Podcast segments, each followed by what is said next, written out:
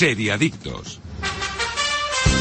Muy buenos días, seriadictos, y bienvenidos a vuestra cita semanal con el universo de las series aquí, en Radio Marca. Este es el decimosexto episodio de la quinta temporada y hoy nos vamos a sumergir en el terror. Mientras el resto del mundo ya tiene el árbol de Navidad puesto en casa y cantan alegres villancicos, nosotros nos vamos a convertir, en honor al gran Iker Jiménez, en la nave del misterio.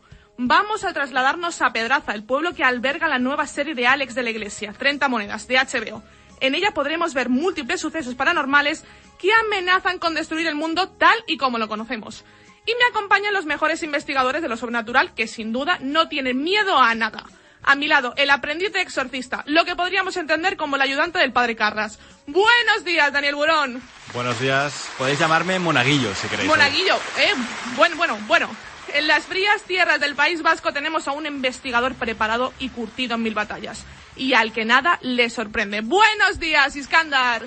Buenos días. Yo como buen vasco soy el que reparte las hostias. a cargo de las teclas y los botoncitos, un señor tan mayor, tan mayor, que él ya fue uno de los apóstoles y el encargado de manipular a Judas para que traicionara a Jesucristo, nuestro técnico Jordi Viñals.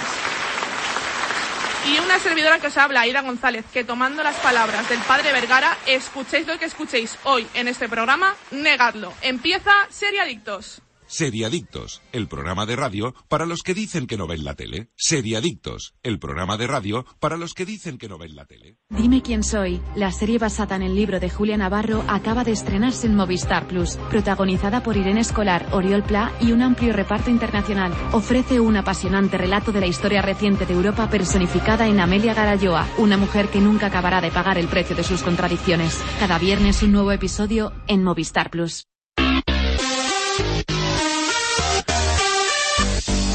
Empezamos con las noticias, rumores, cositas que hay que saber sobre el mundo de las series, pero antes de nada voy a pedir a Iskandar, a Daniel, a Viñals, a todo el equipo de Radio Marca que ya que nos han quitado las cenas de empresa, compartamos aquí y ahora un Oikos de Danone. Pero bueno, ¿corre de esta de, de tu cuenta esta vez o cómo va? No, no, no, de verdad que mal pensado eres, Daniel, de verdad te lo digo, ¿eh? Esto corre a cargo de Danone, que nos los han traído esta mañana y están listos para hincarles el diente. Y vosotros también tenéis que disfrutar de vuestro momento. Id corriendo antes de que alguien se os adelante y escoged el sabor que más os guste. Disfrutad de ese placer único y dejad de lado vuestros problemas dejando la mente en blanco. Aprovecha este instante escuchando Seriadictos y déjate seducir por su exquisito sabor. Y mientras tanto nosotros vamos a comentar las novedades de la semana de la mano de Oikos, el placer de poner la mente en blanco. Y vamos con la primera noticia. Desencanto ya tiene tráiler y fecha de estreno para su tercera temporada. Volvemos al universo de la princesa Bean, donde además nos reuniremos con sus compañeros Elfo y el demonio Lucy. Este adelanto desvela que la nueva tanda de episodios estará disponible a partir del 15 de enero en Netflix. Según la sinopsis oficial, la emoción aumenta en la parte 3 de Desencanto a medida que Bean continúa creciendo en su poder y su propio destino. Cuando los intrépidos amigos se aventuran a descubrir nuevos mundos, quizás se den cuenta de que en realidad no hay ningún lugar como el hogar. ¿La habéis visto vosotros? Me vi la primera temporada en su día, Ujú. allá mm, hace ya tiempo, creo que fue en 2017, Sí, 2018. a mí un, un par de años, sí, creo. Y me vi la primera temporada, me gustó, pero no me gustó tanto como para seguirla y, y continuarla. A mí el que más me gusta, el, personaje que más me gusta es Elfo.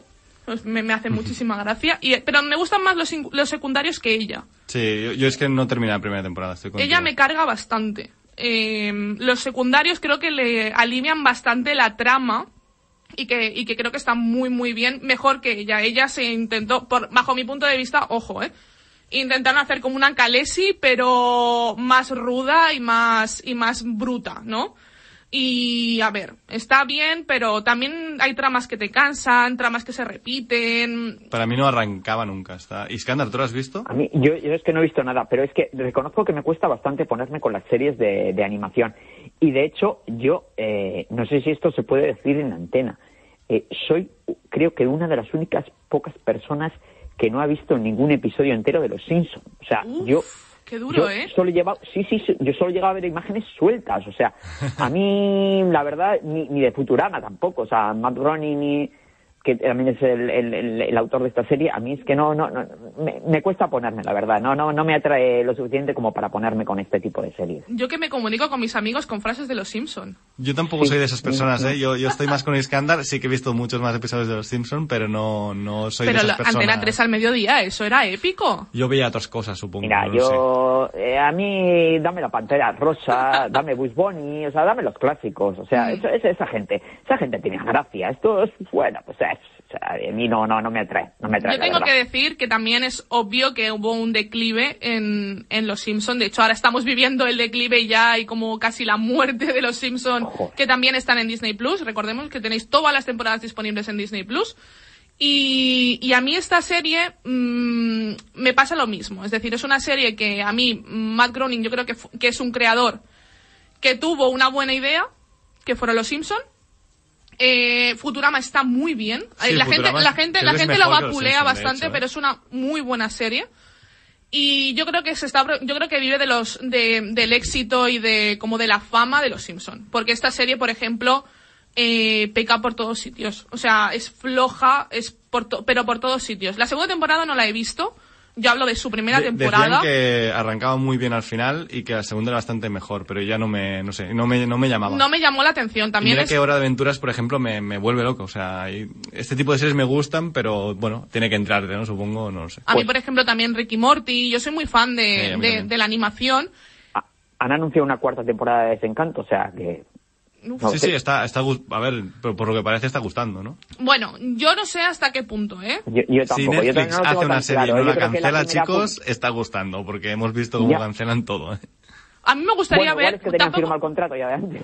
Sí, También y, puede ser, y también ¿no? te digo que no es una serie, dentro de lo que cabe, no es una serie que tampoco sea costosa. Es decir, para el, el problema que que hemos tenido con el. COVID no le afecta en nada. Claro, porque claro. son, son eh, creadores con su mascarillita eh, animando En su casa en su casa Sí, y cada uno va, va haciendo. Y no es una animación extremadamente cara. Ya hemos visto No. que a Ricky y Morty me parece que tampoco les ha afectado. O sea, al final este tipo de animación 2D no es... No necesitas nada más que eh, dibujos en 2D y animarlos, ¿no? Pero bueno, yo, a ver, mm, ¿podría darle una oportunidad a la segunda temporada y verme esta tercera? Mm, es que tengo mejores series de animación es que que ver. es lo que me pasa a mí. Sí, sí, estoy, Es estoy que igual que tengo tú. Mejores Aida, anima- Aida, dilo en público, que no te atreves. O sea, no. No, no, la voy a ver. ya, No, no me apetece. Ah, no es una serie que me apetezca. No es- Claro. Ya sabéis que las series, si no me obliga- obligáis vosotros, muchas no las Claro. veo porque no me apetecen y ya está. Yo soy muy sibarita con las series. Pero bueno, esta serie, pues mira, ojalá le vaya muy bien, la verdad. mm, Hay gente, yo sé que tiene su público, ¿eh? yo, Mm. yo conozco gente que la ha visto y que tiene su público. Ya, intento ser políticamente correcta, sí, Joder, sí, yo- sí. ya, ya, No, ya, no, no, yo, yo he escuchado gente que le gusta mucho. O sea, al final... No, no, no, pero bueno. Que la, la, la veremos o no la veremos, ya, ya veremos el 15 de enero. Vamos con la siguiente noticia, que es la mejor de este noticiario. Eh, fecha de estreno y todo lo que sabemos sobre la serie de Disney Plus, Loki. Ya podemos decir que Loki está de vuelta. De todas las series de Disney Plus, tiene pensado estrenar una de las que más ha impactado y llamado la atención en la- es la ficción sobre el 2 del engaño, que, de nuevo, está interpretado por Tom Hiddleston. Tal y como señalaba la sinopsis oficial, la trama de la serie transcurre después de los acontecimientos de Vengadores Endgame. El último tráiler ha confirmado que Loki escapa de la nueva línea temporal, lo que va a provocar que sea perseguido por la TVA, Autoridad de Variación del Tiempo. Aunque en principio la serie iba a estar lista para comienzos del 2021, su estreno se ha demorado para mayo de este mismo año. Eh, ¿Puedo tener más ganas de esta serie? Hype. No, no. Hype. Eh, el tráiler, de verdad, para quien no se haya acercado al tráiler de esta, de esta serie, por favor, Podéis acercaros porque no hay mucho no hay spoiler. mucho spoiler y además eh, te resuelve, o sea, ya el tráiler te resuelve una duda que teníamos en Vengadores Endgame. Que es que había pasado con Loki porque vemos una cosa al principio de la anterior película. Bueno, pero, pero ya te lo dejaba claro, ¿no? Al final era como la presentación de esta serie, ¿no? Al final eh, este tío se, se va y van a pasar cosas. No sabemos ni cuándo, ni dónde, ni cómo, ¿no? Pero que es, es a mí el tráiler la verdad me ha gustado muchísimo y su llegada a esta a esta prisión no de del arezón del tiempo está muy bien. A mí el tráiler la verdad es que me ha llamado mucho la atención. Tengo muchas ganas de verla. Aparte a mí Loki el personaje de Loki en las películas mm, de los Vengadores me gusta. Sí, de hecho sí, es un personaje que en los cómics no tiene tanto protagonismo no- y tampoco es tan carismático y Bueno, creo que Tom Hiddleston Hace le da un poco, en la etapa de Doctor Extraño, ha llegado a ser el hechicero supremo, Loki. O sea que, sí, últimamente, bueno, ya sabemos que van de la mano muy, Marvel Studios y Marvel Comics, digamos, muy de la mano, ¿no? Y preparan cosas para futuros proyectos, para ir presentándolo en los cómics y así que, Que la gente se acerque un poco a los cómics también. ¿no? Sí, pero antes, antes de las películas, Loki era un personaje secundario que tampoco, y tampoco era tan carismático. Eh, pero Tom Hiddleston Es que no le dio ese toque Mm, y- sí, sí, y- no tiene nada que ver un personaje y con lo otro. convirtió. Lo convirtió Sí. En, en- en- en uno de los mejores personajes, bajo mi punto de vista, y los mejores villanos que tiene, que tiene Marvel. Que realmente villano, Antihéroe. antihéroe, sí, Sí, sí, sí. exacto. Eh, Sobre todo se ha convertido de villano en antihéroe, Mm. aparte del carisma de Tom Hiddleston. Tiene pinta que la serie va a ir un poco sobre estos grandes misterios de la humanidad eh, en los que Loki va a tener que intervenir o a lo mejor provocarlos él mismo. No lo sé, pero pinta, a mí me pinta de lo mejor, ¿eh? De lo mejor Oye, que tiene. Y para, y para alguien que no, que no, es que yo, a mí esto estas series, eh, quiero decir, me, me resulta un poco eh, como para millennials, porque yo es que de verdad que, que el universo de los Vengadores es que no lo conozco para nada. Entonces no sé si hay que estudiar mucho, hay que ponerse mucho al día. Yo recomendaría ver primero, todas las películas, sí, sí, sí. Sí. A ver, mm, Yo hay soy peli- un, un- uf, es que no tengo ni idea, de verdad. Sé que hay listas por internet en las cuales te explican qué películas ver sí o sí y que hay películas que te puedes saltar. Sí, pero a la vez no, porque siempre hay detalles, planteamientos que se van a abrir más tarde. Yo creo que Kevin, Kevin Feige, bueno, te puede saltar Hulk, por ejemplo, porque si Sí. conoces a, a la masa, ¿no? Ya sabes qué personaje es, te la puedes saltar perfectamente y te vas a Vengadores y ya sabes quién es cada, cada uno, ¿no? Pero a partir de Vengadores yo creo que no hay película que te puedas saltar. Yo a mí la verdad es que yo me las vi al día. Yo me las fui Sí, sí, viendo yo- cuando yo- fueron yo saliendo, yo es cuando me las iba viendo, ¿no? Y luego también he hecho revisionados y, y tal. Que hay películas mejores y peores. Es decir, Pero yo creo que tiene una media bastante alta, ¿eh? Al menos en... Y a nivel de universo, como funcionan tan bien a nivel de universo, que es lo que ha con- conseguido Kevin Feige, que es como... Eh, cómo funcionan los cómics, que es... Tienes un número de cada personaje, ¿no? Una serie de cada personaje y de vez en cuando se van cruzando. Y algunas cosas de unos afectan a otros. Yo creo que es lo, el acierto que han hecho. Evidentemente, como espectador nuevo te pide mucho. Como Claro. espectador, eh, si ya lo vas viendo, es que el disfrute es máximo. Porque claro, ya es que vas disfrutando de cada cosa que pasa si vas viendo lo siguiente o, o Sí, sabes lo que ha ocurrido, ¿no?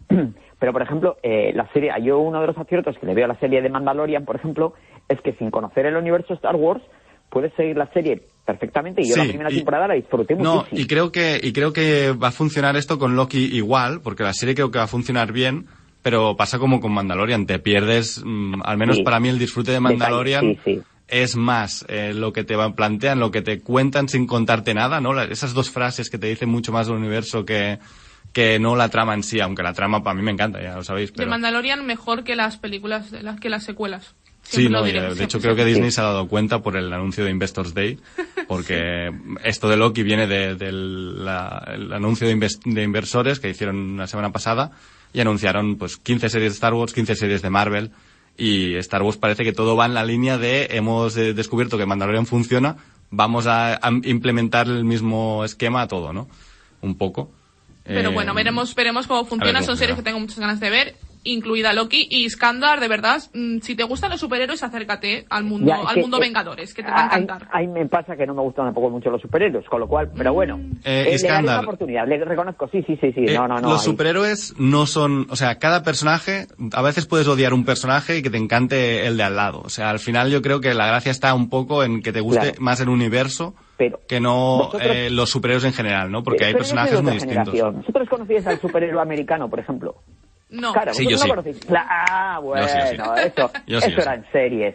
Ese papel cuché en, en, en- en los decorados. Pero es que joder. mm, yo creo que Marvel eso lo ha hecho muy bien, ¿eh? Porque mm, es muy comiquero y de hecho, bueno, yo ya he visto Wonder Woman, por ejemplo, y creo que ya han abrazado ese esa ridiculez de los cómics, ya la han abrazado, ¿no? Y al final, si haces eso en pantalla, que quede bien y quede molón, Que tiene, tiene mérito porque Wonder Woman, recordemos que es, que es de DC y DC Sí, sí, los sí. pobrecitos míos están. Yo creo que, no, con, no. con Shazam ya consiguieron eso, un poco, abrazar el TVO, abrazar la, el pijamismo un poco, ¿no? Veremos Pero, a ver cómo viene la próxima Batman. Y vamos con la siguiente noticia. Apple TV renueva Servant por una tercera temporada. Este anuncio se da un mes antes del estreno de su segunda entrega, manteniendo así la tradición de la plataforma de renovaciones prematuras. Servant se une así a las renovaciones de Dickinson para toda la humanidad y Ted Lasso.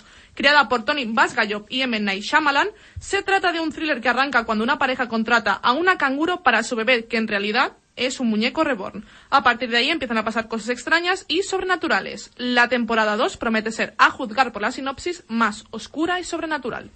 A mí La- no me busquéis en Servan 2, ¿eh? Yo vi Servan 1, me... A mí no me busqué. No, no, me, me pareció la estafa del año, como casi todo lo que hace el, el indio M. Night Shyamalan. Shyamalan. Eh, y mira que me gustan mucho algunos proyectos suyos. Mm, Tiene La Visita, por ejemplo, que es de sus últimas pelis pequeñas, que están muy, muy bien. Pero en Servan me parece que ha ido a estafarte a la cara, al igual que A hizo escupirte. con... Sí, sí, un poco. Al igual que hizo con Glass, que es de las peores pelis de su año. A mí Eh, me gustó mucho Glass. Glass me parece la vergüenza ajena, la verdad, te lo Uf, juro. a mí no me moló, ¿eh? A mí no me Em, moló. Madre no, mía, mira, qué te- haters. no, no, la gente diciendo, no, no, te presento una forma de, de- de lucha de superhéroes distinta, ¿no? Y, y en realidad es un tío dentro de una furgoneta y la furgoneta abollándose porque no tienes dinero de hacer esa pelea. Pues mira, si no tienes dinero, no hagas pelis, así te lo digo. O haz pelis con planteamientos que puedas pagar, ¿no? Es un poco eso. Yo no vi, yo no vi eh, Servant, eh, pero yo creo que hizo un poco como, como hizo Woody Allen eh, con, con su serie, ¿no? Para que, que, que firmó el contrato y dijo, mira, tengo que hacer algo, pues venga, vamos a hacer Esto. Eh, funciona, funcionaría muy bien como peli, yo creo, Servan. Pero claro, Pero a es mí que Servan me gustó la primera temporada. La primera creo que está muy bien lo que plantea, pero está, como siempre, Está mal casi ejecutada. mal. No, ejecutada está muy bien, lo que está mal es el desarrollo, bueno, el final, ¿no? Digamos, el final final, que es Pero muy... eso es de. Pero yo qué sé, el, el bosque, ¿es el bosque o es el de...? Es que tiene dos nombres, en inglés es el pueblo y me parece que en, en El español bosque, es el es bosque, el ¿no? bosque. Sí, el bosque, el bosque. El bosque tiene un final que no te esperas, pero es bueno, yo creo que... A que- mí el bosque que- me parece es la mejor película de Shyamalan. A mí es de mis favoritas también. Me y parece al muy final siempre buena. juega con estos finales, giros loquísimos de Shyamalan, que a veces funciona, a veces no. Creo que en Servan no funciona. Bueno, se hizo un change.org para volver a enviar a Shyamalan a la escuela de cine, para que volviera a repasar conceptos, a ver Me si así volví, volvía a hacer películas Me buenas, ¿no? correcto. La visita también está muy, muy bien, a mí me gustó La mucho. está muy bien. Y el giro está... A ver, Es que tú ves una película de Shyamalan y dices, a ver dónde va, me viene el giro, me viene el giro en algún punto, Claro, pero no sé muy bien dónde. Y a veces funciona, a veces no. Yo creo que en el caso de Servan no funciona, porque promete cosas tan chulas y al final acaba Es siendo un, una poco, mierda. es un poco Jordan Peele. Mm, incluso- Jordan Peele en la no visita, sé. o sea, en la visita en As, y me parece sí, es un del po- sí. estilo Shyamalan. Pero As incluso, a veces incluso funciona peor, porque As está muy bien, visualmente es chulísima y, y te lo pasas muy bien. El giro es un poco una mierda, pero es que el planteamiento que, lo que presenta, que parece tan chulo, lo piensas dos minutos y dices, No, no, tiene sentido. No tiene ti- sentido. no tiene sentido en ningún momento. Pero bueno, vamos con la siguiente noticia. Eh, FX prepara una serie de Alien con Noah Hawley. FX está preparando para dar la vuelta a audiencia a la primera serie basada en uno de los grandes clásicos del terror y ciencia ficción de la historia. El encargado de ella será Noah Hawley, viejo conocido de la cadena y experto en ciencia ficción. Suyas son las premiadas Fargo y Legión. En ambas producciones ha demostrado tener un estilo único y personal, por lo que transforma el universo Alien a su medida. El anuncio ha saltado durante el transcurso de Disney Investors Day, celebrado esta semana. Alien eh, está desarrollado en FX, la primera serie basada en la clásica franquici- franquicia dirigida por Noah Hawley. Espera un viaje emocionante y aterrador ambientado no muy lejos de la Tierra, recoge el tuit. A mí, es que todo lo que sea Alien me lo, me lo venden. Porque a mí Alien, bueno, me- a mí también depende. Es, a ver, ha Claro. habido, ha habido, va- a ver, ha habido, ha habido grandes mm, fiascos de Alien. Mm, la primera fue, fue una, una Bueno, es- revolución. es, mítica, es mítica. Claro, es que la primera es, mítica. Yo no soy muy 79. del Aliens de Cameron. Yo Cameron le, no le soporto ya directamente. James Cameron está De- vetado en este programa. si os fijáis, yo eh, vi hace poco eh, la última Alien, el bueno, Covenant, eh, Covenant, la volví sí. a ver, eh, y, y el planteamiento es el mismo que el de la primera. Sí. O sea, Sí, es lo mismo, sí, reciben sí, una sí, llamada desde tal, pam, bim, pam, o sea, lo mismo, idénticamente lo mismo, es el mismo planteamiento y dices, Hmm. bueno, lo que pasa es que es verdad que le han dado un, eso, visualmente le han cambiado totalmente, ¿no? Porque han pasado, han pasado eh, 40 años desde que se estrenó el, el, el primer Alien, ¿no? Mm. Pero, pero yo en este caso, a mí la serie me apetece. A mí me apetece Yo mucho reconozco, por Hawley, me apetece, básicamente. Claro. Eh, y bueno, y dicen que eh, están negociando con Ridley Scott para que también dirija alguno de los capítulos. Joder, ¿qué? Si no los bueno, escribe bueno, él- no, no, no, qué bueno. Si no los escribe él, porque, mm, bueno, el, claro, Covenant no gustó nada, ¿no? Los fans de Alien. A mí, por ejemplo, Covenant no me disgusta tanto y Prometheus tampoco. No. Prometheus a mí me gustó. A mí me gusta, pero a los fans de Alien no les mola mucho. No, no, yo he escuchado malísimas críticas de Prometheus, pero a mí, como placer culpable, me gusta. Igual que la saga de Terminator. Terminator, Bueno. después de la segunda, eh, se hunde. Claro. Y- pero yo es un placer culpable que me veo. De hecho, la me primera gusta. a mí tampoco me gusta, ¿eh? La segunda sí me gusta mucho. Eh, eh, eh. La primera parece muy aburrida, ¿eh? O sea, oye, creo que no ha envejecido bien. Sí, sí, sí. No, creo que no ha envejecido bien. Yo al menos la última vez que la vi ya, mm, ya dije, uff, ya no, no sé, no me entra. La segunda Ahí, me encanta, eh, pero da- después dale, ya... Dale un, dale un Lo oikos a. Dani y mándalo al rincón de pensar. Al rincón de pensar. Al rincón de pensar comiéndose loicos. Sí, sí. Pero a mí, yo la verdad es que me apetece mucho esta serie. Es que A Noah Hawley, a ver, que te- también os digo, eh, que yo, por ejemplo, eh, ¿cómo se llama su serie esta? Eh, Legión, eh, no pasé nunca del segundo episodio. O sea, me dormí cuatro veces. Eh, y no, ya, ya no, ya no, ya no No, entré. no lo intentaste ya No, más no, porque no, dijiste, no, si me he dormido tres veces ya, no, esto no, era- no hay. no es para mí. Pero yo creo Pero que con Fargo, por ejemplo, algo. Lo, lo hace muy bien. Es Yo, un tío visualmente es un tío que, que es muy potente, ¿eh? Es que es eso, y aparte le da, es lo que, lo que decías en la noticia, ¿no? Da su toque personal muy marcado y creo que puede estar muy bien para Mm. el mundo de Alien. Vamos a ver, mm, ahora mismo está todavía en charla, está todavía en, produ- en preproducción. A ver los dineros que se gastan. también, Exacto, ¿eh? vamos a ver. Bueno, es Disney. Eh, Es FX, Bueno, que no es lo FX, mismo. pero Lo que bueno. pasa es que FX ahora como Disney lanza esta nueva plataforma Disney Star, que bueno, aquí en, aquí en Europa nos llegará distinto, en Latinoamérica distinto y en Estados Unidos funcionará igual, que es que FX tiene su plataforma dentro De hecho, va a estar. American Jo, Horror Story yo dentro creo- de esa plataforma. Yo Exacto. creo que si tienen, que si tienen el, el, eh, los derechos para, para hacer Alien, no van a hacer una chapuza, vamos. O sea, van a, Yo creo van a que sí, pasta. porque además hace tiempo que ya tienen Alien, que es desde comprar, desde que compraron 20th Century Fox, que Claro. tienen los derechos de Alien, y sea, no, se habrán esperado también un sí, tiempo, sí, sí. sí. Exacto, yo creo que la estaban macerando la idea. Además es, es que es una IP muy potente Alien. Claro, sí, hombre, claro, o sea, es que ya el nombre te lo vende. Exacto, el nombre te lo vende. De hecho, la última serie de, de Ridley Scott, que era esta de, ahora no me acuerdo cómo se llamaba, pero bueno, que era, la recomendé yo por aquí un día, y va muy con el universo de Alien también, ¿eh? o sea, que Ridley Scott yo creo que a lo mejor le interesa arreglar lo que hizo, lo que no gustó de Covenant y que hizo. Prometheus. Pero bueno, vamos con la última noticia. Hulu convertirá en miniserie la tormentosa relación de Pamela Anderson y Tommy Lee. Bajo el título Pam and Tommy, la miniserie tratará uno de los acontecimientos más polémicos que vivió la pareja. La filtración de un video sexual grabado en su noche de bodas que dio pie a un litigio entre la pareja y la empresa que lo distribuyó en Internet. Más allá de aquello, la relación fue siempre controvertida, pues se casaron en 1995, cuatro días después de conocerse, y se divorciaron en 1998 con acusaciones de maltrato. Según informa Deadline, Lily James será Pamela Anderson, mientras que Sebastian Stan interpretará a Tommy Lee. La ficción estará compuesta por ocho episodios, cuyo rodaje está previsto para la próxima primavera. Eh, a mí, Lily James, para la gente que no le ponga cara, es Cenicienta.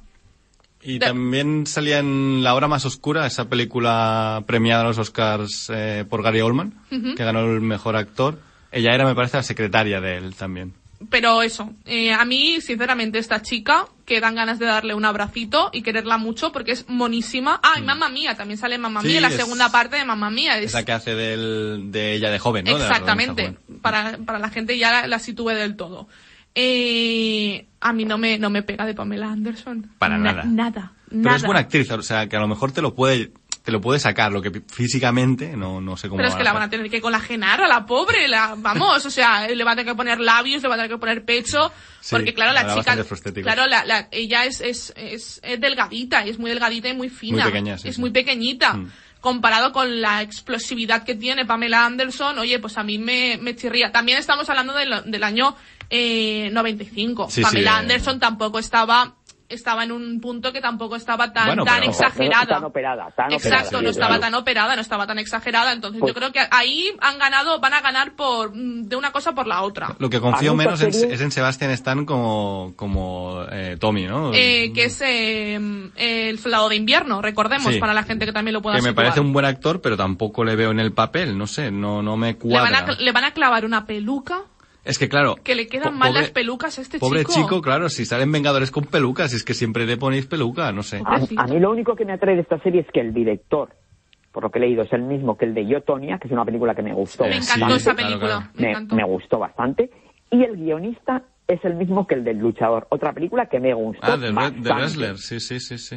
Sí, o sea, a mí esa es la única, pero lo demás, el, el hacer entre entre la señorita esta y el Tommy Lee, a mí la verdad es que me la, me la ha Sí, refancinado. te atrae al Pyron a un ver, poquito, a mí ¿no? me puede interesar por curiosidad, porque yo esta historia no la conozco. No. Claro, también estamos hablando del 95. Yo Yo, tenía algo, dos ¿eh? años. Entonces, Porque hace Sí, la filtración de un poco... vídeo eh, eh, erótico, Sí, bueno, exacto. muy subidito de tono, ¿no? Claro, Sí. esto, esto salía en parte en la, una película de Netflix que sacaron sobre el grupo de música De Tommy Lee. Lee.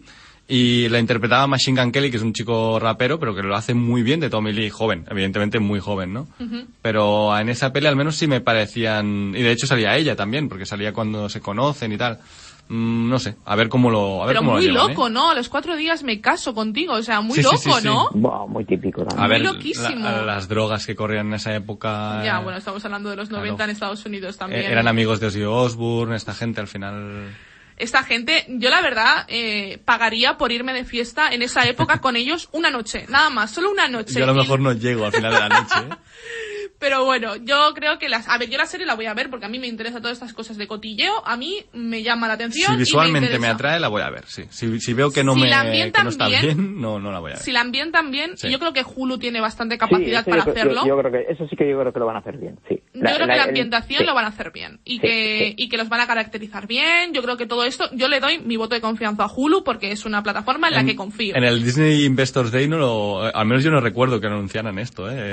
Han- Hombre, se lo creo- han- se han, se guardado, se lo han guardado para noticias así como mm, destraperlo, ¿no? Pero bueno, vamos a dejar aquí las noticias y nos vamos a hablar de 30 monedas, la serie del gran Alex de la Iglesia para HBO. Y este, sin duda, es de los mejores momentos de Ser Adictos. Debatimos, desgranamos y opinamos sobre una de las ficciones del momento como es la de hoy. Y sobre todo intentamos hacer de vuestra mañana de sábado un poquito más entretenida. Os olvidáis de los problemas, desconectáis del trabajo, de las malas noticias, hacéis una pausa y ese momento es únicamente para vosotros. Es vuestro pequeño placer diario, vuestro momento oikos. Así que haznos caso, coge un delicioso yogur oikos, pon la mente en blanco y déjate seducir por su textura cremosa y excelente sabor. Y ahora, como todas las semanas, vamos a continuar con el programa, pero vosotros tranquilos. Disfrutad de este instante mientras comentamos la serie de la semana con oikos, el placer de poner la mente en blanco. Seriadictos, el programa de radio para los que dicen que no ven la tele. Dime quién soy. La serie basada en el libro de Julia Navarro acaba de estrenarse en Movistar Plus, protagonizada por Irene Escolar, Oriol Pla y un amplio reparto internacional. Ofrece un apasionante relato de la historia reciente de Europa personificada en Amelia Garayoa, una mujer que nunca acabará de pagar el precio de sus contradicciones. Cada viernes un nuevo episodio en Movistar Plus.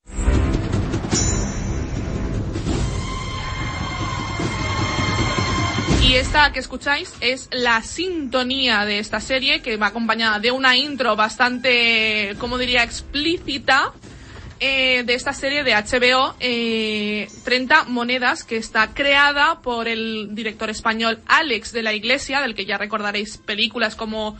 eh, El Día de la Bestia. el Día de la Bestia, eh, La Comunidad, eh, bueno, El Bar también. eh, tiene, varias películas Eh, Perfectos Desconocidos es la Perfecto, última sí, que Perfectos ¿no? Desconocidos, que a mí me encantó esa película, que también en ella vemos a Eduard Fernández, también, también lo tiene como uno de los protagonistas de esta película. Aunque a lo mejor nadie lo ha, lo ha notado, no, ¿no? a lo Porque- mejor nadie lo ha reconocido, ¿no? Porque en esta serie está, está amazadísimo, ¿no? Entre Thor y el padre Vergara hay poca diferencia. La verdad es que digo, sí. ¿eh? Es una serie de 2020 de España, la podéis ver en HBO y es terror, fantasía, sobrenatural. Una temporada de ocho capítulos, ahora mismo están disponibles dos capítulos, mañana tendréis, eh, no, tres capítulos, perdón, mañana tendréis el cuarto capítulo en la plataforma. Y la sinopsis, el padre Vergara, exorcista de profesión, vive en Pedraza para olvidar su pasado y comenzar una nueva vida. Sin embargo, pronto comienzan a ocurrir fenómenos paranormales en el lugar y tendrá que contar con la ayuda de Paco, el alcalde, y Elena, la veterinaria del pueblo, para resolver el misterio de una moneda que podría formar parte de las 30 monedas con las que pagó a Judas su traición a Jesucristo. Es una serie que mm, al principio, para las que ya supongo que habrá gente que ya la haya visto, sus tres primeros capítulos mm, son bastante autoconclusivos, aunque como dijimos la semana pasada, eh, Alex de la Iglesia ya ha dejado claro que realmente son, no son capítulos autoconclusivos, la trama central va avanzando y creo que esa trama central eh, se explota en el cuarto capítulo. Sí, Eh, es- de, hecho me parece que contó que eran tres temporadas y que estaba pensado todo como una historia río con episodios autoconclusivos que iba avanzando poco a poco la trama. ¿no? Exacto. Y para hablar de ella, aparte de a Iskandar a Daniel, tenemos a Rafa F. Velázquez, redactor de Cinema Gavia, y ya lo tenemos aquí. Buenos días, Rafa. Hola, buenos días, ¿qué tal? A ver, la primera pregunta. Tú ya has visto la serie entera, me parece a mí. Sí, Vale. ¿Qué te ha parecido así que tú has podido verla entera en cómputo general? A ver, yo creo que el primer capítulo te plantea algo muy chulo, la verdad que una diversión a tope, súper palomitero, pero creo que no remonta. Creo que es cierto que el cuarto capítulo y el quinto tienen, bueno, están guay, o sea, tienen cositas chulas, pero creo que la verdad que no alcanza esos niveles de entretenimiento del primer capítulo, porque si al final es lo que él intenta, eh, yo lo demás lo compro un poco menos, la verdad, y no creo que divierta tanto en ningún momento, así que yo tengo mis más y mis menos con ella. A ver, Iskandar, ¿tú qué opinas de la serie? De los capítulos que has podido ver. Pero, pero, Aida, pero, pero, pero, pero, pero, ¿qué tipos de, de expertos traes tú a- a- al programa? O sea, Rafa, con todo el respeto. O sea, pe- pero, pero, pero, pero, pero, estoy, estoy indignado por lo que acabo de oír. Bueno, a mí, yo, sé, no eres el único. he visto los, yo eh, no he visto, a ver, eh, todo lo que sea que en el séptimo y en el octavo me decepciona al completo, pero vamos, he visto los seis primeros episodios y a mí me parece un disfrute total. O sea, Ya, ya. un disfrute total. O sea, El 8 está, eh, está guay, ¿eh? el 8 está bastante bien.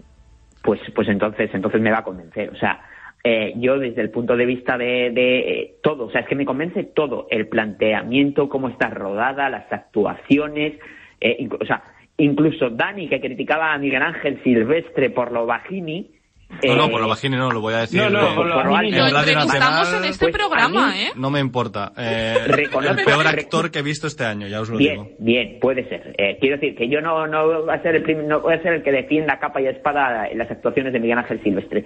Pero a mí es que tampoco me decepciona en este caso. igual es porque me, me esperaba tan poco de él que, que, que bueno, que, que, que no lo hace tan mal. De nada, Eh, Iskandar.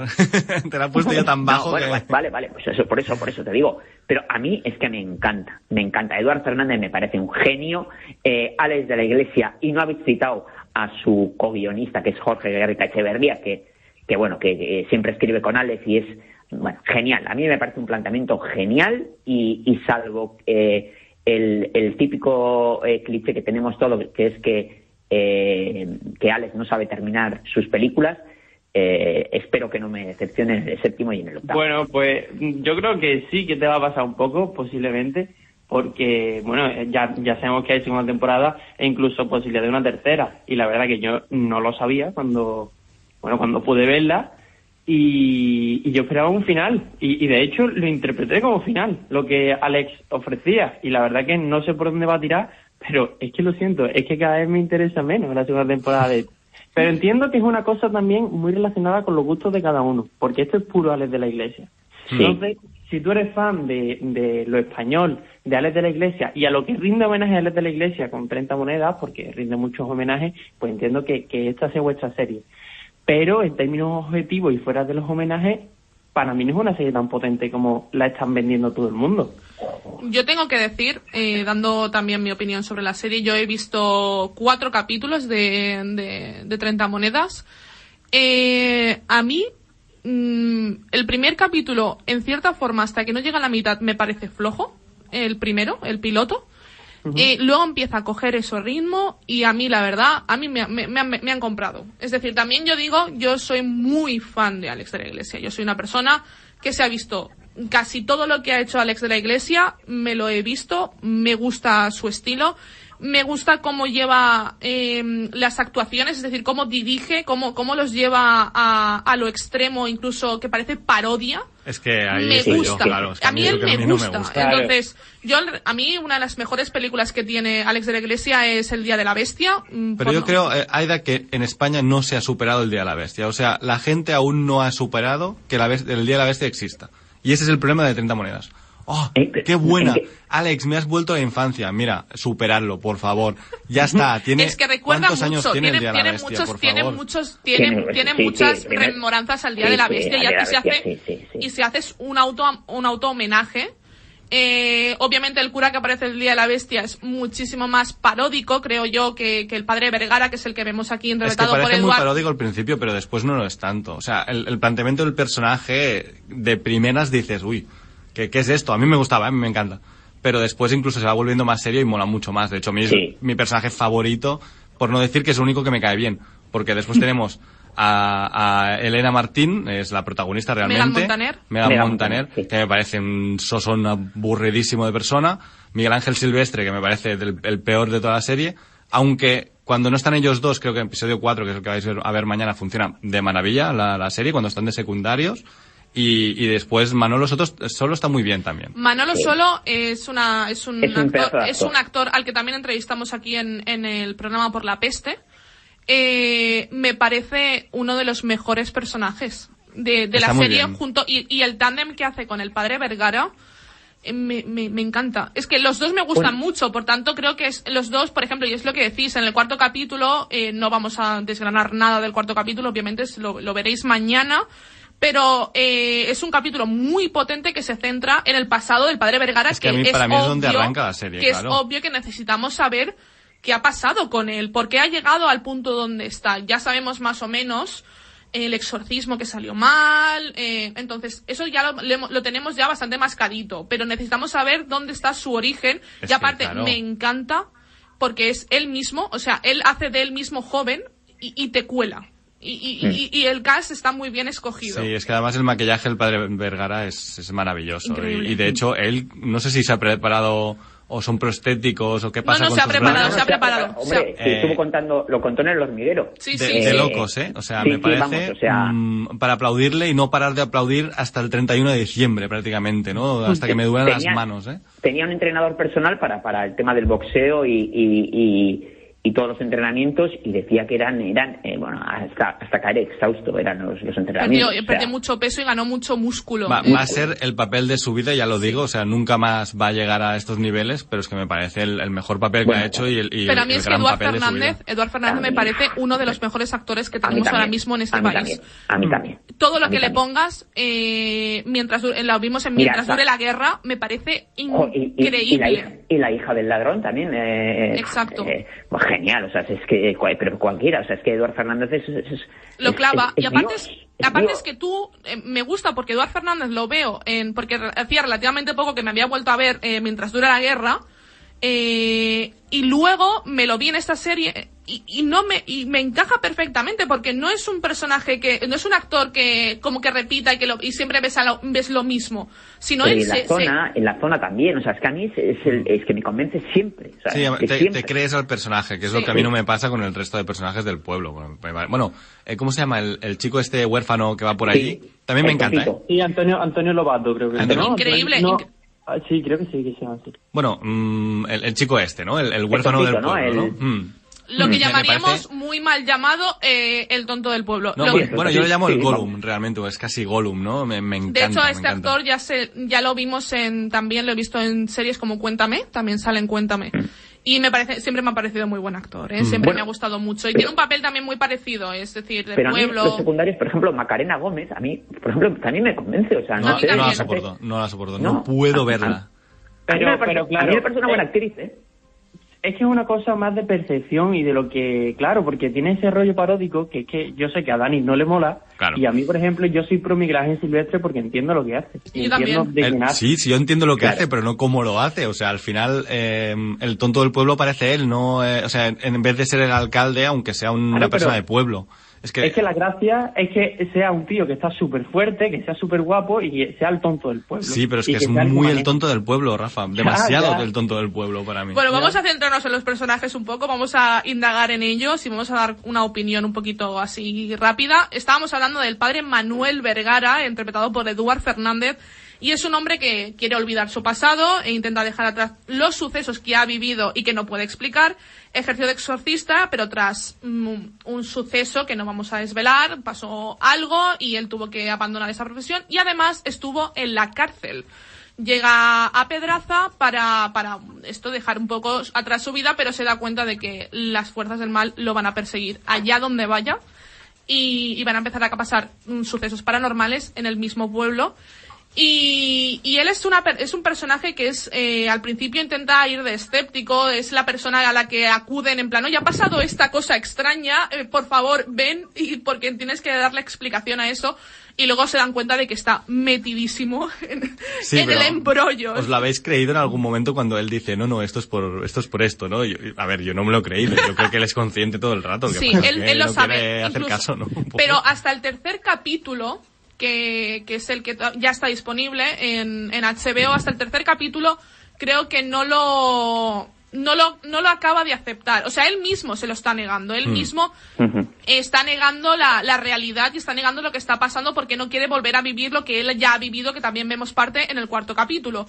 Eh, entonces, yo lo que creo es que hasta el tercer capítulo, el capítulo del espejo, eh, ese es buenísimo. Eh, me Eh, parece este me increíble. parece bueno y mira que hay gente que lo ha A criticado. me El segundo es el que A me me parece encanta. un A horror, mí me por ejemplo. encanta. El segundo sí que me pareció un, un absoluto horror porque Creo no que el segundo nada es el más trama. flojo. Hasta donde Sí, yo he visto, sí, creo que sí, el segundo es el más también, sí, flojo. sí. Pero el tercer capítulo, eh, el del espejo, para la gente que ya lo haya visto, Es que tiene planteamientos muy chulos la serie, como lo del A espejo, me parece brutal. O sea, me parece un Increíble. planteamiento Es que- increíble. Es, es que mm, te lleva al terror. Es decir, te lleva a lo sobrenatural, te lleva al terror, pero no te no llega a dar miedo. A ver, no te no, no va No es terror de asustar. no va, no va el terror de, de, de- de susto, de, de- te lo pongo en la cara. Es más de, de ambientación, Hmm. de meterte, o sea, te tienes que meter en las series. Y es, esta serie es para ver con la luz apagadita, con todo en silencio, así, viéndola y estando atento a lo que estás viendo y te metes en esa atmósfera, en ese pueblo que cada, cada uno está más loco que el anterior, porque están todos loquísimos. Y aparte, nunca sabes si están locos porque ya estaban locos de antes o por todo lo que está pasando con la, con la moneda de, de las 30 monedas de Judas. Y juega un poco también con esta, con esto de la gente pueblerina, de, de cómo se vive en los pueblos. Yo creo que, que, que es una serie que el planteamiento está muy bien. Y que yo tengo muchas ganas de acabarla, tengo muchas ganas de su segunda temporada y yo a lo mejor, pues mira, ser- seré de esas que no ha logrado olvidar eh, el Día de la Bestia, pero a mí me tienen, me tienen comprado. Y a mí, y a mí. Yo la voy a terminar porque yo vi hasta el sexto y, y no la continué porque creía que la forma correcta de verla era semana a semana, tranquilamente y episodio a episodio. Así que eh, yo sé que en parte culpa es la mía de que, de que no me haya gustado porque me, me hice una maratón de prensa y no me acabó de entrar. Pero creo que semana a semana, acuerdo, ¿eh? sí, pues que Rafa y yo la hemos ido hablando día a día y creo que los dos pensamos igual, que realmente hay que verla como está diseñada para ver. Sí. Y a Rafa y a mí se nos atraganto, la verdad. Oye, Sí, déjame hacer... porque, Mm, claro, si perdón. te metes todo esto mm, todo a la vez, pues eh, claro, te falta tiempo pa- para masticarlo todo porque además tenemos una cosa que alguna vez hemos hablado Dani y yo, que es que eh, pasa tiempo entre capítulo y capítulo, no, no va de corrido No. y claro, eso entra muchísimo mejor si la ves semana a semana. No, Mm. Porque claro, es como la, la semana que ha pasado No, en y la de vida hecho son del meses, pueblo. son meses, porque Claro. se lleva, normalmente se lleva a comentar que eso me gusta, al menos Alex de la Iglesia Te se sitúa, preocupa de te que, te- que sepas cuánto tiempo pasa entre episodio y episodio. Y, y, de hecho yo se lo contaba a Rafa, me dice, es que no sé por qué, por qué deja tanto tiempo. Y dije, porque maltrata tanto a sus protagonistas que hay que curarles de episodio a episodio, porque si no llegan al tercer episodio con las dos piernas rotas, sin brazo y sin ojo. Porque de verdad los maltrata tanto que tienen que pasar meses de episodio a episodio dentro de la ficción para que te creas que, que se están curando, porque es que si no es imposible. Y también, bueno, sigo con los personajes. Eh, Elena Martín, que es Megan Montaner, es la veterinaria del pueblo. eh, te presentan a una mujer un poco atormentada. Su marido desaparece sin dejar ningún tipo de nota, ningún tipo de rastro, como si se lo hubiera tragado la tierra. Eh, ya hace un año de esta desaparición, pero bueno, es un pueblo pequeño, la vemos como intenta aislarse, pero que la gente habla a sus espaldas, cuchichea, se mete con ella, pensando que ella ha sido la culpable de, de que su marido la abandonara porque le era infiel. Y también lo vemos que tiene una historia un poco, em, una tensión con Paco, que es, eh, que es Miguel que Ángel nadie Silvestre. nunca se ha creído. Eso es imposible de creérselo, lo siento mucho. También os Sí, digo, y os voy, a, os voy a decir una cosa. A mí Megan Montaner me gusta, tengo que decir que a mí como actriz me gusta, pero voy a hacer una, un cambio de, de cast, el cambio que yo hubiera hecho. Yo en vez de a Megan Montaner hubiera puesto a Inma Cuesta, que la vemos ahora en la nueva serie de Netflix. Eh, y yo hubiera puesto a Inma Cuesta. Inma Cuesta más. me Eh, pega. Y me pega con ¿sabes? Miguel Ángel Silvestre y me, me, me pegan, me pegan los dos. Mira, eh, ahora, ahora, ahora que acabas de comentar eso, ¿sabes por qué creo yo? Bueno, eh, ¿por qué igual no hubiera sido ese cambio? Eh, porque, y, bueno, aquí no vamos a hacer spoilers, pero eh, Megan Montaner se pasa eh, la mitad de la serie cabalgando. Sí, Sí. Ya me entendéis. Sí, sí.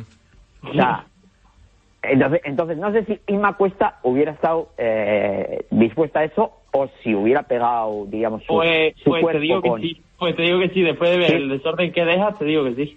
Ah, El sí, pues no, no, que que no lo he visto. Vale, vale, vale. Sí, vale, vale. es una serie que me hubiera me gustaría traer aquí, pero bueno, la semana que viene es nuestro último programa Sí, sí, yo de- del año sí. y me gustaría traerla en enero. Porque yo creo Rafa que- ya la ha visto, de hecho, os puede contar qué tal. Sí, yo la vi de prensa también. Pues luego las recomendaciones, si quieres, nos comentas un poquito qué, qué te ha parecido. Perfecto. Y luego, bueno, tenemos a Paco, que es Ángel Silvestre, es el alcalde del pueblo, eh, es una persona pues muy bonachona, muy inocente, muy manipulable, eh, sobre todo por su mujer Merche, que es Macarena García. Y, y a mí el personaje, de verdad, yo sé que, que, que Dani lo odia, lo No puedo, no odia puedo. con él, no, no puede, no puede con él, pero me a mí, gusta empatizar con los protagonistas. pero a mí él me gusta. A mí él me, a ver, obviamente para mí, como hemos dicho ya hemos repetido, el mejor personaje es el padre Vergara, pero a mí el tándem de los tres me funciona. Es decir, como los tres investigadores de lo Sí. sobrenatural, el padre, el, El el problema es que normalmente son ellos dos y el padre Vergara va aparte y entonces va, viene y va, viene y va. A mí me gusta cuando Y están las los tres. ¿eh? aportaciones de, de Pepón Nieto también, está Es- muy bien. es y bueno, y en el primer Nieto capítulo como- Carmen Machi está genial también. Mira, eh, no soporto a Carmen Ma- de de ocho, Ah. yo estoy quedando como un hater. No la soporto, pero creo que hace muy buen papel. hace un papelón. Y de hecho el primer episodio lo tengo con, con Alex de la Iglesia porque eh, ahora vengo, ahora voy, ahora, o sea, eh, el episodio dura una hora y cinco, tío. Te puedes ahorrar Sí. cinco minutos en ahora vengo, ahora voy, ahora vengo, ahora voy. Y, y hace una cosa un poco más dinámica, ¿no? Un poco con ritmo, con buen ritmo. Y me parece que hay, hay errores de, de, de montaje, de, de planteamiento del episodio. Pero a mí, para mí, la serie empieza a, a despegar hacia arriba en el tercer capítulo. Para mí en el cuarto. O sea, yo ya digo que el cuarto el es mi favorito. A mí el, el tercero es que me gustó mucho. El cuarto también me gustó mucho. Pero tengo que admitir, yo también lo vi de prensa, y es un capítulo que está casi enteramente en italiano y Oh. además con subtítulos en inglés. Inglés. sí. Entonces yo te Eh, digo, hay un problema de, de lenguaje. Entonces, no, que no, hombre. A ver, eh, ¿qué crítica le hacíamos a la serie? O qué crítica, por ejemplo, hice yo a la serie Patria. que no hablaban O sea, en, que- en vasco. Claro, en Eh, yo estoy totalmente de era- acuerdo con- O sea, no le daban Iskandar, ningún ¿eh? tipo de realismo. O sea, daban una misa, una misa en, en Soraluz, en un pueblo italiano, y la dan en castellano. Hombre, que no, eso, eso aquí, Claro. no, aquí no sucede. Entonces, a mí, por ejemplo, me ha parecido que eh, eh, la política lingüística que han llevado en esta serie ha sido mucho más coherente que en el caso, por ejemplo, de Patria.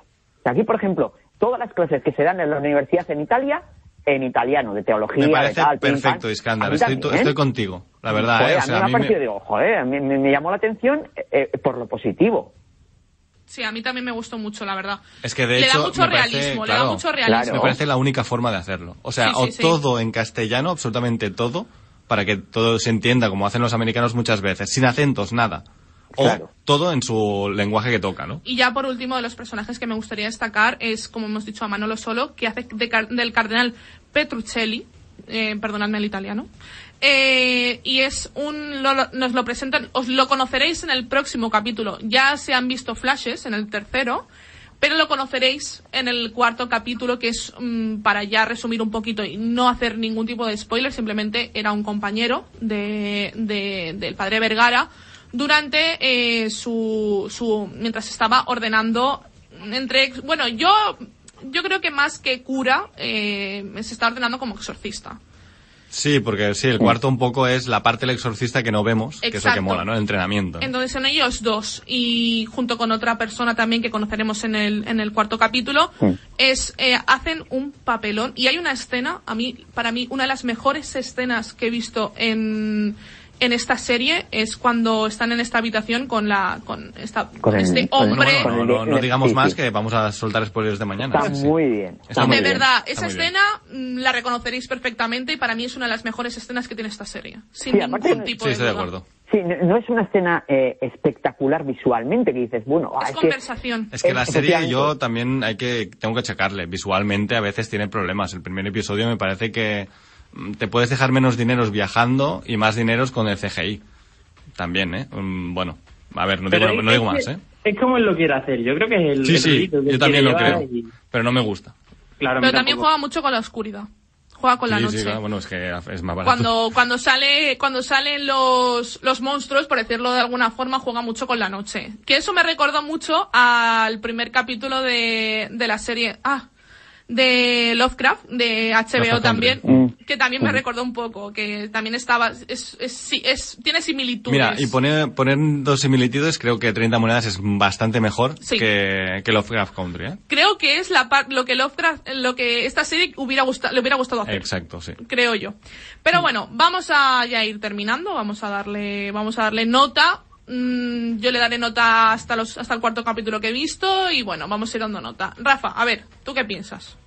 Yo le doy un, un seis y medio siete, eh, que no está mal, que no, es que a mí Uy, no me ha vuelto bajita, loco, eh, bajita. que a la gente le ha vuelto muy loco. Sí, Ah, estoy contigo, cierto, Rafa. Hay que bajar la media. hay que bajar un poquito la media, exactamente. Por cierto, un, un detalle, y es que eh, uno de los italianos que sale es Cosimo Fusco, que es el actor que era Paolo en Friends. Un detallito ahí. Uh, Ay, es verdad. qué grande, qué grande. Iskandar, ¿tú qué nota le das? Yo le voy a dar un 9. A mí me ha, ya te digo, me ha, co- me ha, me ha gustado el planteamiento, eh, eh, se me han hecho súper entretenidos los capítulos, me han convencido las actuaciones, eh, me gusta les de la iglesia y, y, y bueno, yo, le- yo le voy a dar un 9, sobresaliente. A ver, Daniel. Yo un 6 para bajar un poquito la media, pero digo que es ampliable incluso a 8 si me termina gustando al final de la temporada. Yo le porque voy a claro, poner... llevo media temporada, es que claro, no, no- Claro, no que puedo yo. ponerle nota si no la he terminado, porque creo que es una historia que, que tiene un final, ¿no? Entonces, Ya, bueno, yo también le estoy poniendo pues, sobre seis episodios, ¿eh? pero, pero sí, bueno, sí, sí, pero yo, espero que no... yo a los seis primeros le pongo un 6, la verdad. Yo le voy a poner hasta donde yo, yo llego y además creo que, que me va a seguir gustando y que creo que me va a enganchar. Eh, yo le voy a poner un 8. Un 8. Yo creo que es una buena nota y yo creo que de media podríamos quedar- dejarnos en un 7,5 y medio entre todas las notas. Eh, yo le, y yo creo que es ampliable, mi 8 es ampliable al 9, eh, dependiendo de cómo vea cómo acaba la serie. El Así 8 que- tiene un diseño de arte muy, muy, muy chulo. Sí. Pues lo, lo veremos, lo veremos y también nos lo comentaremos rápidamente cuando volvamos de las vacaciones a ver qué nos ha acabado de parecer eh, 30 monedas. Y dejamos aquí el análisis de la serie 30 monedas, una ficción de Alex de la Iglesia para HBO. Y ahora nos vamos a explicaros las recomendaciones de esta semana. Porque hacedme caso, con el frío que está haciendo estos días, el mejor plan es quedaros en casita, descansando relajados y acompañados por oicos de Danone y su exquisito sabor. Así que antes de empezar a ver vuestra serie favorita, id a la cocina y coged vuestro oicos de Danone, el sabor que más os apetezca. Saboreadlo y poned la mente en blanco. Y ahora, más relajados y después de disfrutar de este instante de placer, acompañadnos al final del programa mientras hablamos de nuestras recomendaciones de la mano de oicos, el placer de poner la mente en blanco. Dime quién soy. La serie basada en el libro de Julia Navarro acaba de estrenarse en Movistar Plus, protagonizada por Irene Escolar, Oriol Pla y un amplio reparto internacional. Ofrece un apasionante relato de la historia reciente de Europa personificada en Amelia Garayoa, una mujer que nunca acabará de pagar el precio de sus contradicciones. Cada viernes un nuevo episodio en Movistar Plus.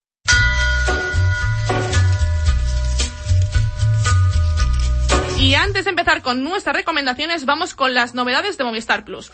Ya podéis ver el episodio especial de terapia de parejas en Movistar Series Manía, temporada 1 disponible bajo demanda, esta vez en una Nueva York confinada por la pandemia del coronavirus en marzo de 2020. La doctora se reencuentra por videoconferencia con algunas caras ya conocidas y atiende desde casa a nuevas parejas que ven su relación afectada por la ansiedad del aislamiento.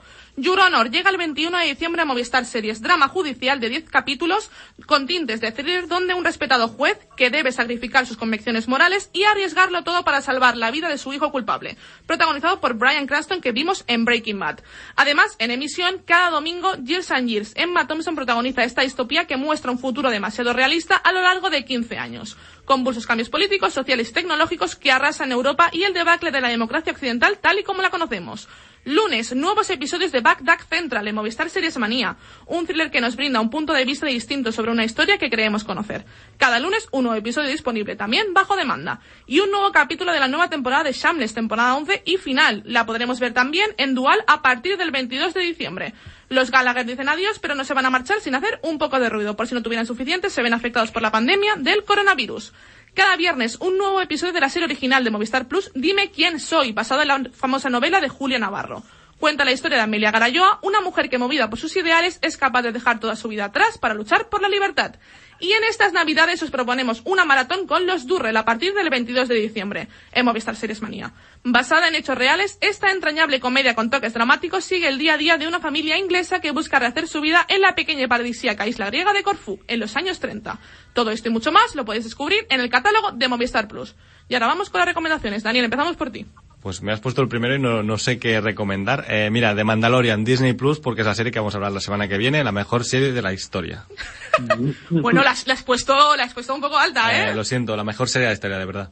Vale, eh, Rafa, ¿qué serie nos recomiendas?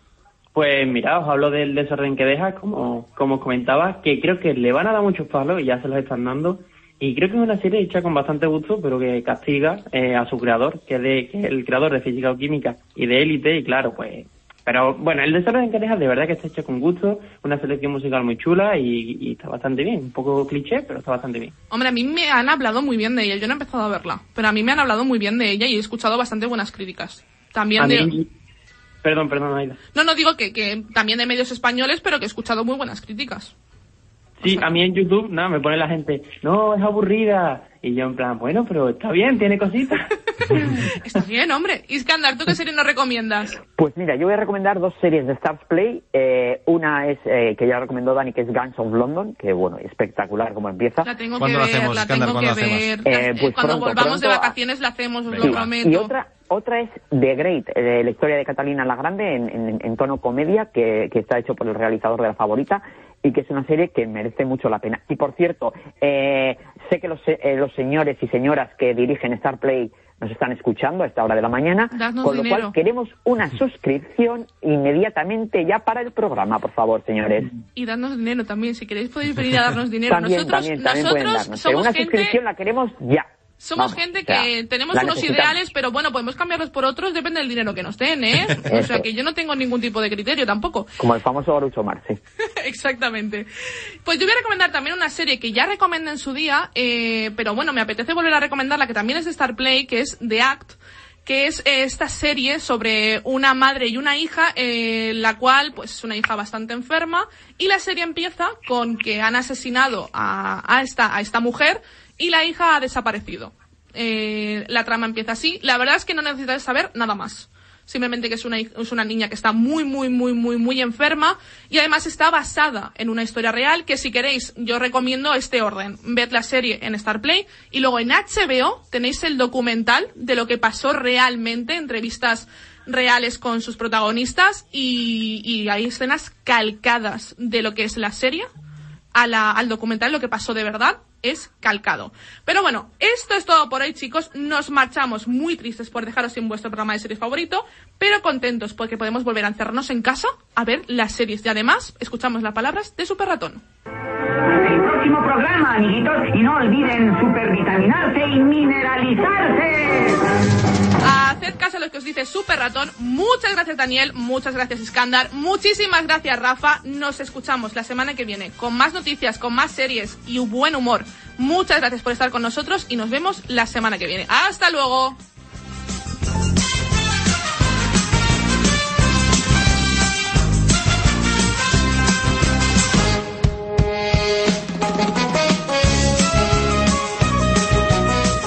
Seriadictos, un programa producido por 30 segundos para Radio Marca.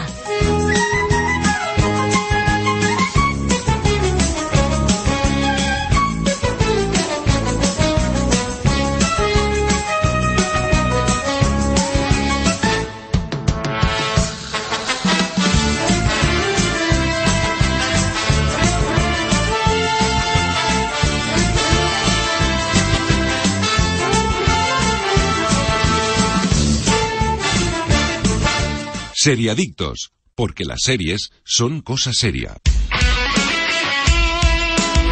Radio Marca es emoción. Radio Marca. El deporte es nuestro. Radio Marca.